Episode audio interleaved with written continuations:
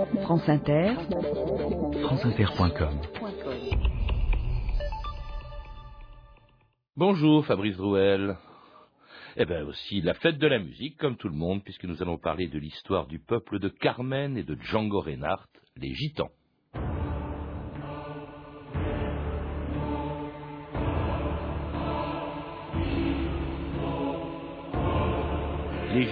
Ce peuple mystérieux qui semble cracher des fleurs de feu et trépigner pour les éteindre. Jean Cocteau.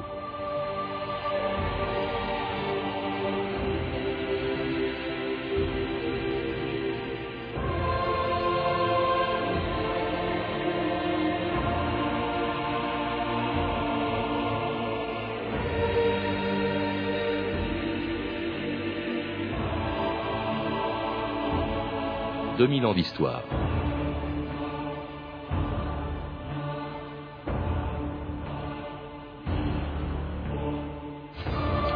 On ne sait pas exactement d'où ils viennent, ni les raisons qui depuis des siècles les poussent à parcourir le monde, avec pour tout bagage ce qui fait d'eux un des peuples les plus singuliers du monde. Leur langue, leur musique, leur tradition, et ce refus obstiné de s'installer définitivement quelque part. Il faut dire que partout où il passe, il provoque autant la curiosité que la peur qu'on éprouve toujours devant ce qu'on ne comprend pas. On les appelle les gitans, les tziganes, les manouches ou les roms, et tous les ans on les retrouve en Camargue, à l'endroit où il y a près de 2000 ans, deux saintes, Marie Jacobée et Marie Salomé, auraient été sauvées d'une tempête par leur servante noire Sarah, qui est devenue depuis la patronne des gitans. Michel Droit aux Sainte-Marie de la Mer en 1946. Pied de l'église forteresse des Saintes-Maries de la Mer, qui semble protéger le village ramassé autour d'elle, les gitans, comme chaque année, ont installé leur campement. Ils sont arrivés hier en longue caravane par les routes poussiéreuses qui viennent d'Arles. Ils sont venus de l'Europe entière par ces routes qui sont leur patrie errante. Et ici, pendant deux jours, ils vont accomplir leur pèlerinage et vénérer les reliques de Sainte Sarah. Et au milieu de ce décor qui sent à la fois l'Orient, la friture et le fourrage, évoluent gitans et gitanes à la peau foncée, hommes à chemise aux teintes violentes, femmes aux châles bariolés, aux cheveux noirs qui tombent en lourdes mèches sur leur cou, et dont le teint cuivré s'avive d'anneaux d'or. Et puis aussi des enfants, des enfants qui jouent au milieu de tout cela, et baragouinent un langage où se mêlent toutes les langues des pays qu'ils ont déjà traversés.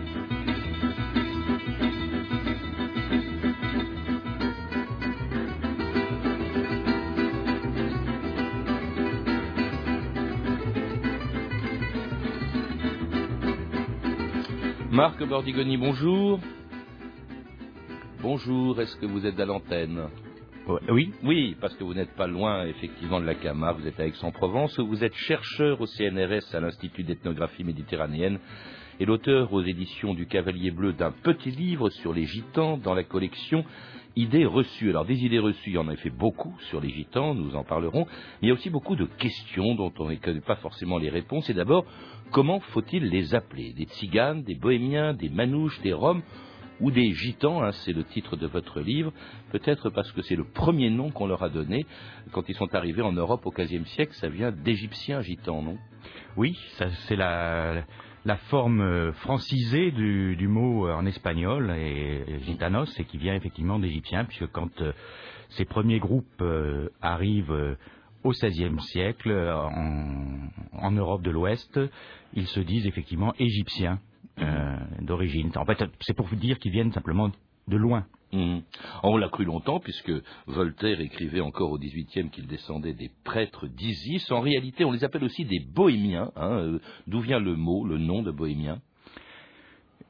Pour toutes les étymologies, il y a peu de choses à tester il se trouve que l'on pense que euh, quand ils circulent dans ces premiers, euh, ces premiers temps en Europe, ils ont des lettres de recommandation, dont une euh, que l'on a retrouvée dans les archives de, à, la, Bibliothèque nationale de France, mhm. signée de Sigismond de Bohême.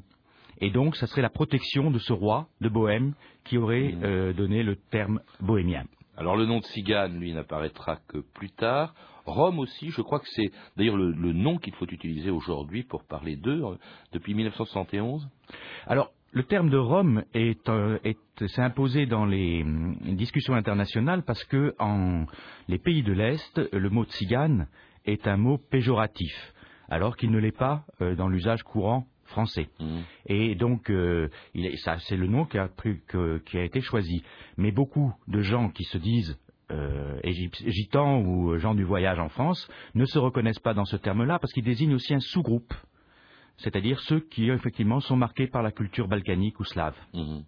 Et alors d'où viennent-ils? Autre question que l'on se pose, parce qu'au début on croyait qu'ils venaient d'Égypte, et puis on s'est rendu compte, mais très tard, qu'à cause de leur langue qui s'apparentait au sanskrit, ils viennent d'Inde en fait.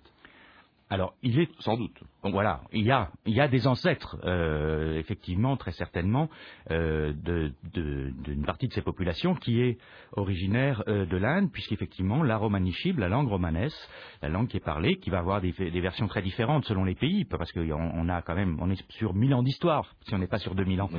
Et effectivement, chaque fois, c'est aggloméré d'autres populations. Il y a eu des, des mélanges, et on peut difficilement maintenant dire à quelqu'un qui se dit euh, Rome, Manouche ou, euh, euh, ou gitan en France au XXIe siècle qu'il a des ancêtres euh, indien, alors que euh, pour lui, ben, toute sa famille, euh, on, on, en a plusieurs qui ont, dont on peut faire les, généalogies, sont en France depuis près de 500 ans. Mmh.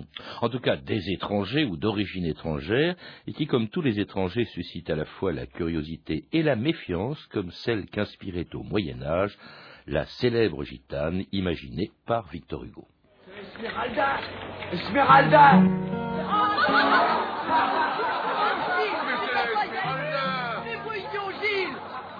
Esmeralda.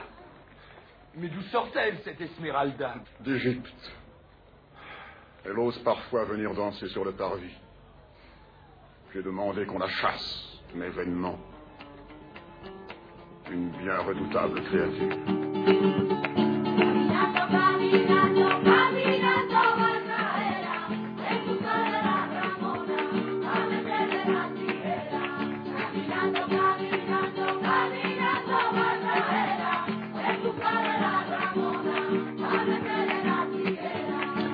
Sont arrivés en, Europe, euh, vous le rappelez, Marc Bordigoni, d'abord, d'abord ils n'ont pas suscité tellement de méfiance. Il y a un chroniqueur du, du 15e ou du 16e siècle qui parlait, je cite, de ces merveilles venues d'étrangers du pays d'Égypte.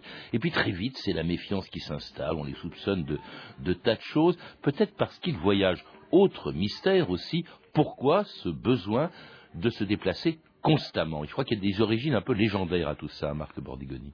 Oui, le, toute, toute, rencontre comme ça inattendue donne lieu à des constructions de mythes et euh, il en est qui circulent, qui sont propagés au même au sein des familles, qui vont effectivement lier toujours euh, l'histoire euh, du nomadisme des, des gitans à un rapport avec la chrétienté. Soit ils étaient, ils viennent d'une région où confrontés aux sarrasins, aux musulmans, ils auraient été apostats, ils se seraient convertis à l'islam, puis reconvertis euh, euh, au, christianisme. et donc là, le pape leur aurait donné comme pénitence de errer de par le monde pendant euh, cette année, qui vont venir sept siècles. Mhm. Et dans d'autres légendes plus familiales, on raconte effectivement que certains étaient travaillant les métaux auraient été auraient forgé les clous qui servaient à euh, mm. qui aurait servi à la crucifixion du, Christ, et donc euh, l'appareil une damnation mm. euh, serait sur leur dos. Oui, et le quatrième clou, dit-on, aurait refusé de se durcir, euh, justement parce qu'il ne voulait pas clouer les pieds du Christ, et c'est pour ça qu'il n'y a que trois clous hein, sur la croix du Christ. Alors, on se méfie d'eux, l'Église se méfie d'eux aussi parce que une de leurs activités essentielles, ça a été de lire les lignes de la main. Les gitanes étaient magiciennes. Voilà. Alors ça, c'est effectivement dans un texte dès 1427, il est attesté euh, de cette pratique qui surprend de lire les lignes de la main. Mais, je vais vous contredire un petit peu, l'Église ne les, a jamais condamnés euh, pour cela. La divination était interdite pourtant. C'est pour ça. C'est le, ce, que, ce, que, condamne l'Église, c'est le fait de vouloir savoir l'avenir. Donc le coupable n'est pas celui qui le dit, mais ah celui qui le demande. Ah, d'accord. et c'est pour ça que d'ailleurs il n'y a pas eu euh, de persécution euh, des, des gitans, euh, gitanes, euh, par par exemple l'inquisition espagnole ou ses formes plus plus. Ah, il n'y a pas eu de, il y a pas eu, on n'a aucune trace de ce genre de poursuite parce que justement, étant toujours justement à la, à la, à la marge, on peut effectivement vendre des herbes, vendre de, de l'eau bénite, etc. Mais on fera jamais un exercice illégal de la mmh. On ne va pas se mettre en porte-à-faux. Alors, autre activité peu connue, euh, c'est que, euh, notamment pendant les guerres de religion, ils étaient mercenaires. Ils se sont battus. Les, gitans étaient des soldats euh, très réputés, des cavaliers notamment, qui étaient très recherchés. Oui, effectivement, euh, c'est ce qui va faire qu'ils vont être dans une situation un peu euh, étonnante quand on y pense maintenant, c'est que en étant euh, des soldats et des mercenaires, vous vous rappelez qu'il n'y avait pas d'armée nationale avant hein, à, cette époque-là, ils deviennent des armées disponibles en particulier pour les princes de province qui vont se les,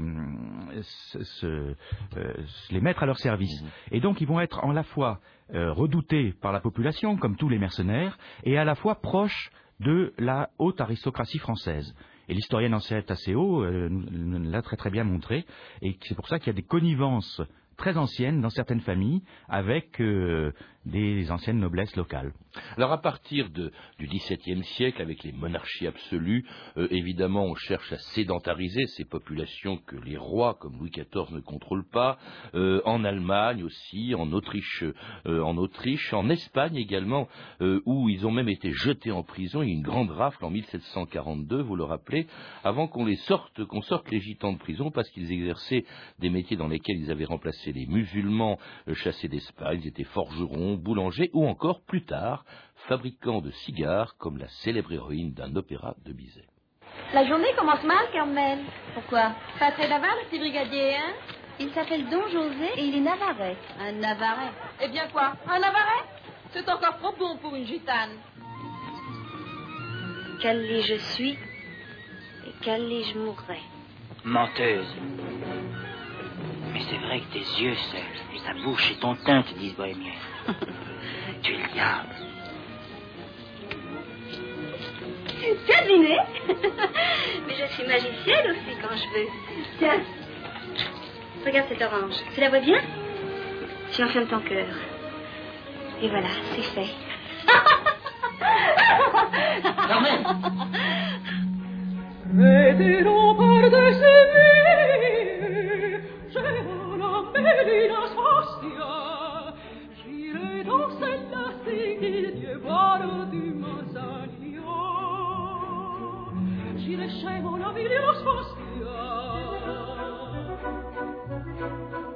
alors les gitans, bien sûr, c'est aussi et surtout aujourd'hui la musique hein, qui l'est inspirée, comme la Carmen de Bizet que l'on entend, le Trouvert de Verdi, le Baron de Cigane de Strauss ou encore la musique de Liszt, ou même qu'il l'ait inventé, hein, euh, comme on dit qu'ils sont à l'origine du flamenco. Les gitans, dites-vous Marc Bordigoni, ont la musique dans la peau. Est-ce que c'est une idée reçue ça? Ben, D'une certaine manière, j'aurais tendance à dire euh, oui, euh, dans ce sens que tous les groupes familiaux qu'on appelle gitans, etc., tziganes, ne sont pas musiciens. Mais certaines familles sont des, grandes familles de musiciens.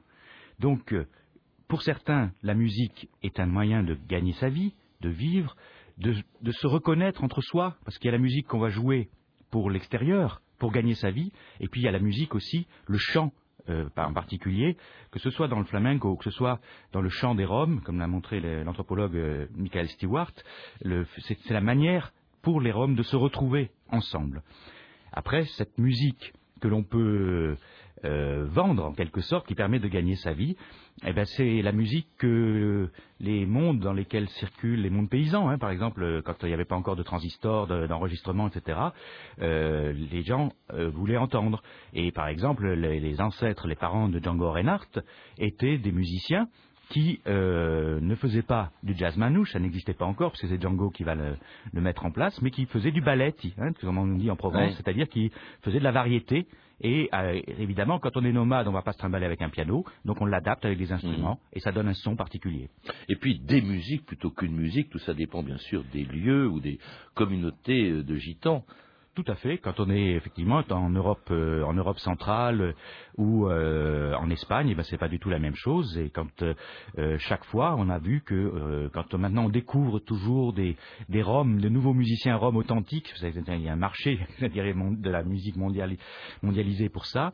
Eh bien, on s'aperçoit qu'il y a des nuances, effectivement, que ce soit les, les que, que ce soit les les, les, comment on appelle ça, les fanfares mmh. slovènes qui sont maintenant à la mode.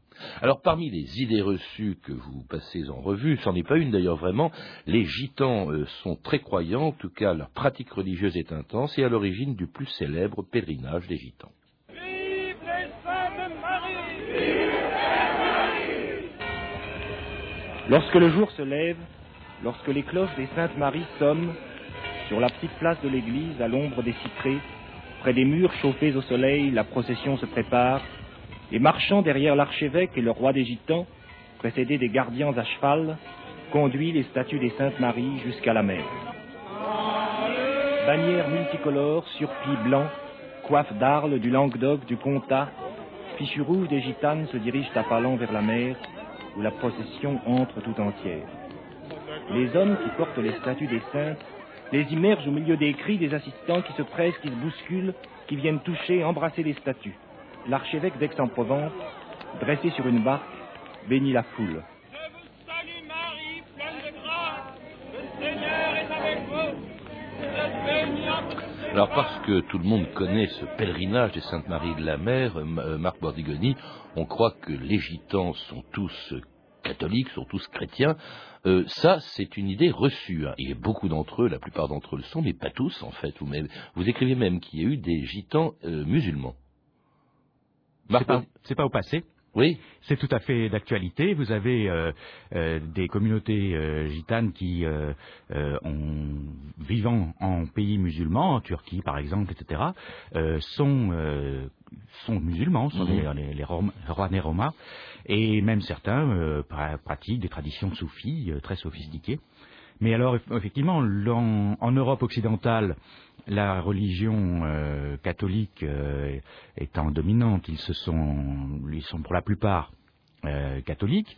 Ceci dit, dans les pays protestants, en Allemagne, etc., il y a déjà des conversions au protestantisme ancienne, mais il y a surtout actuellement une forte expansion depuis un demi-siècle du mouvement évangélique, euh, donc euh, affilié à la Fédération protestante de France et qui, euh, à travers la mission évangélique Tzigane, effectivement, gagne de plus en plus de, de croyants de nouveaux baptisés euh, euh, en France. Puisque vous parlez de la, France, alors il faut, parler, il faut évoquer pardon, leur statut juridique. Alors vous rappelez une loi absolument euh, abominable quand on y songe, qui date de 1912, lorsqu'ils étaient recensés, lorsqu'on a imposé un carnet anthropométrique, ce qui était valable jusqu'en 1969, Marc Bordigoni. Tout à fait. Il faut voir que les bohémiens, comme on disait à l'époque, que visaient les lois de 1912 qu'a fait passer Georges Clémenceau, euh, ont été la première part de la population française à qui on a imposé un papier d'identité. Et pas simplement une carte d'identité, mais un énorme carnet dans lequel figuraient les empreintes digitales, euh, des dix doigts, les photos de face, de profil. En fait, c'était une grande fiche de police et euh, ça contraignait les gens qui avaient ce statut de nomade à faire viser chaque hmm. fois qu'ils se déplaçaient dans une commune leur, euh, euh, de faire viser leur, leur carnet, hmm. ce qui était une manière d'organiser une sorte de contrôle judiciaire permanent sur une part de cette population. Alors une discrimination en tout cas beaucoup moins grave quand même que la persécution dont ils ont été victimes chez nos voisins euh, allemands. Très tôt, euh, on se méfie d'eux. Il y a un certain Alfred Dillmann qui dénonçait au début du XXe siècle ou à la fin du XIXe le fléau gitan ou, ou, Tzigane, le, mm. Zigeuner plague, on disait. Et puis pendant la guerre, ça s'est aggravé avec le Troisième Reich qui voulait débarrasser l'Europe des gitans, la rendre Zigeuner frei ce qui allait conduire les gitans comme les juifs dans les camps d'extermination. Monsieur Vaïda, voïvode 3, vous êtes le chef suprême des gitans. Aujourd'hui, c'est une journée historique pour les gitans. Pourquoi? C'est parce que euh, cette journée historique, on a, comme vous avez assisté vous-même, je crois, on a déposé une gerbe à la mémoire de nos victimes tombées sur la barbarie nazie. Parce que vous savez que le peuple gitan, c'est celui qui a souffert autant, autant presque que nos, nos frères de souffrance, le peuple juif. Dans toutes les familles, n'importe comment, dans toutes les familles. Aussi bien ça se fait dans les Roms, que dans les Sinti, que dans les Manouches. Enfin, dans toutes les gens du voyage. Principe, dans toutes les familles, il y a eu des personnes qui ont souffert de la guerre, et souvent des camps. Et jusqu'à maintenant, on a parlé beaucoup des, des, des exterminations juives, mais des diganes, non.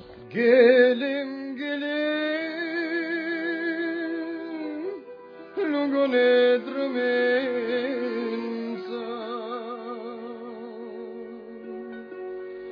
mala dive bagdale rumensa ahramale katartu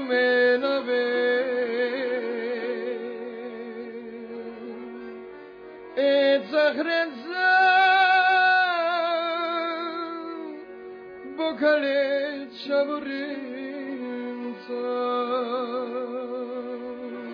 Gelem, Gelem, des paroles écrites par Yarko Jovanovic après avoir visité le camp du Struthof et qui est devenu ce chant depuis l'hymne national du peuple rome. C'est vrai, on l'a entendu dans ce témoignage juste avant ce, ce chant, qu'on a beaucoup moins parlé de l'extermination des tziganes ou des gitans que, que, des juifs, tous les deux d'ailleurs étant considérés, c'est un, euh, un, officiel du Troisième Reich qui disait, comme les deux races étrangères à l'Europe et par souci d'une purification, comme disaient les Allemands de l'époque. Mais on en a peu parlé dans l'ensemble, Marc Bordigoni. Oui, jusqu'à maintenant, jusqu'à récemment, euh, effectivement, c'est quelque chose qui a été passé sous silence. Entre autres parce que euh, déjà dans les, les, familles qui ont les générations qui a été persécutées, il y a eu un, une, une, manière de ne pas en parler, de ne pas mmh. raconter même à leurs enfants ce qui s'est passé. Et beaucoup de jeunes gens du, du voyage découvrent maintenant cette réalité-là.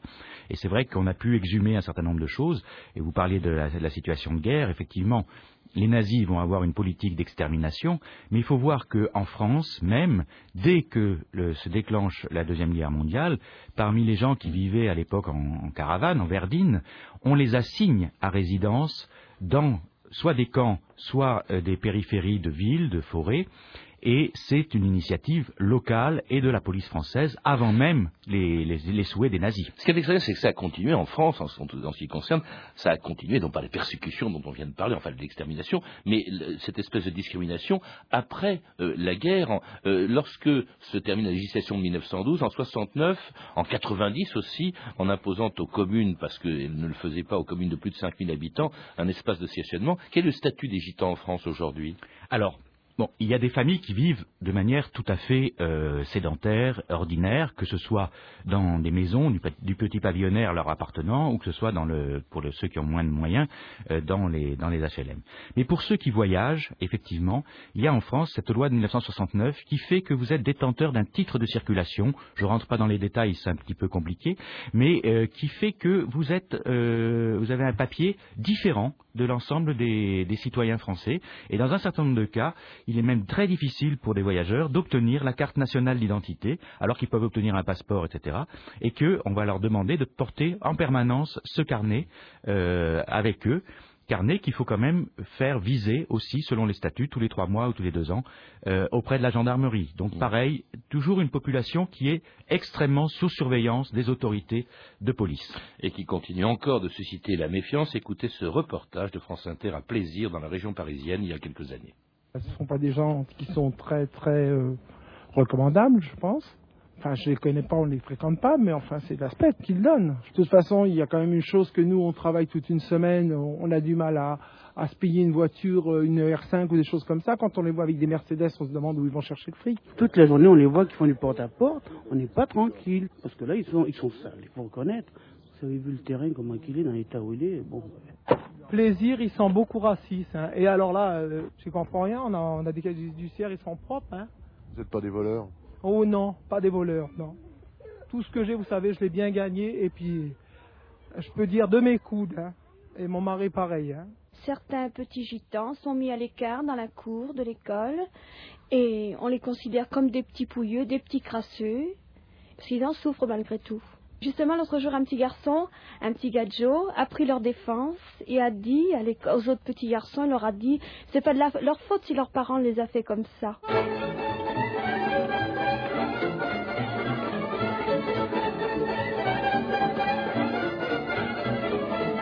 Un gadjo, faut le rappeler, c'est un non-gitan pour un gitan.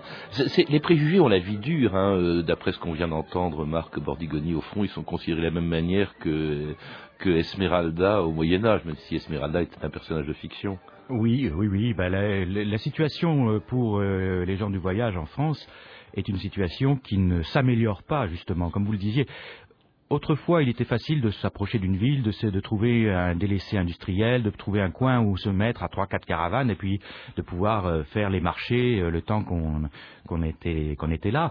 Maintenant, dans les villes, il n'y a plus d'espace et donc ces lois, effectivement dites loi Besson, ont prévu dès 1990 la création d'aires de stationnement, mais dix ans après, la loi n'était toujours pas appliquée, donc on refait une même loi, et actuellement, on n'a encore qu'un quart des terrains euh, qui sont ouverts. Sachant que effectivement, ça, pose un problème. En France, on dit qu'on a le droit de circuler, mais on n'a pas le droit de stationner. Et on n'est toujours pas intégré en ce qui concerne les gitans. Mais est-ce qu'ils le souhaitent vraiment? Et si oui, est-ce que ce ne serait pas, euh, au fond, avec la fin du nomadisme, par exemple, la sédentarisation, la fin des gitans, Marc Porigoni eh bien, écoutez, je crois que c'est le fantasme d'un certain nombre de, nos autorités politiques depuis euh, Georges Clémenceau euh, et euh, l'actuel président de la République qui emploie les mêmes types d'arguments à, un siècle d'écart. on a effectivement une volonté de faire disparaître ce mode de vie, mais les familles, les individus y sont très attachés et je crois que on a toujours beaucoup de journalistes ont souvent dit ah ben j'ai vu le dernier, les derniers vrais gitans, mais c'est eux qui savent inventer toujours une nouvelle manière d'être au monde, ce qui fait que ouais, je serais quand même beaucoup plus optimiste, euh, sachant que eux ont cette capacité d'invention et ce désir de vivre. Merci Marc Bordigoni. Comme c'est la fête de la musique, eh bien nous allons nous quitter avec Django Reinhardt, qui est un swing, Django Reinhardt, pardon, et un swing manouche, minor swing.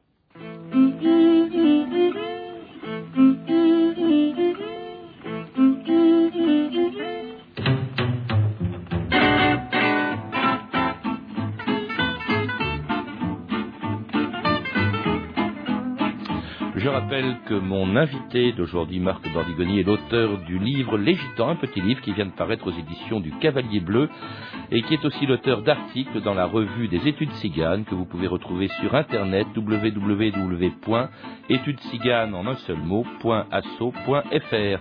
À lire aussi Les Tziganes, une destinée européenne d'Henriette Asseo, publiée aux éditions Gallimard dans la collection Découverte, et puis certains livres des éditions Walada qui consacrent une grande partie de leur publication à l'histoire des gitans, dont Laissez pleurer les chiens de Michel Barbier sur les gens du voyage pendant la Deuxième Guerre mondiale. Vous avez pu entendre des extraits des films suivants Notre-Dame de Paris de Jean Delannoy, disponible en DVD chez Studio Canal, et Carmen de Christian Jacques, avec Viviane Romance dans le rôle de Carmen, disponible en VHS chez René Château Vidéo. C'était 2000 ans d'histoire. Merci à Christian Thibaudot, Julien Chabassu et en duplex d'Aix-en-Provence, Gwenola Masson, documentation Archivina, Emmanuel Fournier, Cadestacan et Sophie Gilry, une réalisation de Anne Kobilac.